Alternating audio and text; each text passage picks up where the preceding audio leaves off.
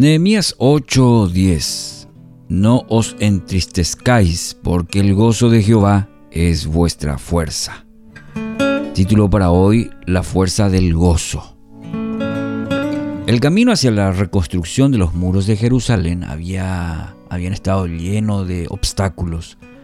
El pueblo tuvo que luchar con rumores, con divisiones, con la oposición, con la fatiga, y todo esto en más de una ocasión trajo que eh, sintieran ese deseo de desistir de la tarea que tenían ellos por delante. La tentación, comúnmente, como comúnmente decimos, de, de tirar la toalla. Un panorama tan duro es más que propicio para el desánimo, es tierra fértil para que el agobio se instale en nuestros corazones y andemos con el semblante triste, abatido. Estas son las respuestas normales del alma a situaciones donde la adversidad parece no tener fin. Pero si miramos al Maestro, a Jesús, vamos a encontrar que frente a la inminencia de la cruz también comenzó él a entristecerse, a angustiarse. Confesó, mi alma está muy triste hasta la muerte. Quedaos aquí y velad conmigo, dice Mateo 26, 37. El creyente no se engaña a sí mismo en cuanto a sus verdaderos sentimientos. Sin embargo, sabe que estos sentimientos deben ser tratados inmediatamente para que no afecten su vida espiritual. Si vemos en Jesús, Él no perdió tiempo en convocar a sus tres amigos para que lo acompañaran mientras oraba. Algo muy interesante. Sabía que la tristeza que se instala en forma permanente en nuestras vidas puede afectar profundamente la manera en que vemos y la manera en que actuamos. Nos lleva a actitudes negativas y de desesperanza.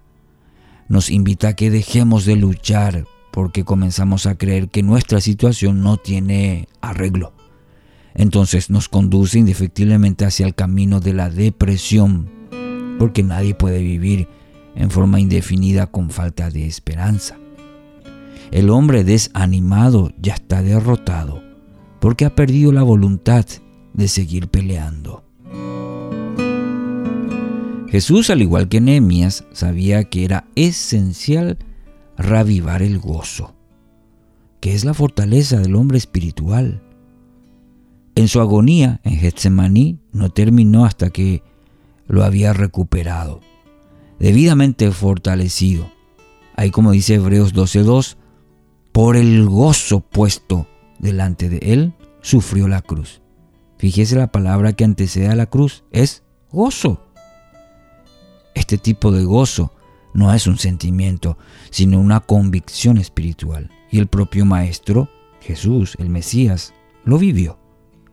Las circunstancias pueden ser, adversas, mi querido oyente, y pueden ser adversas en extremo, pero el gozo viene cuando conseguimos sacar nuestros ojos de las cosas que se ven y ponerlos firmemente en las cosas que no se ven. 2 Corintios 4:18. El creyente está lleno de gozo realmente y cuando está lleno de gozo es imbatible porque su vida está firmemente anclada en las realidades eternas del reino y no en las temporales de este mundo.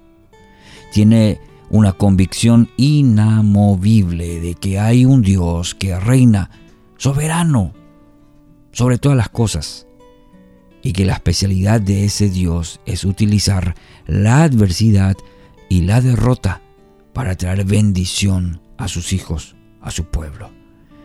Entonces, no permita que la crisis lo entristezca.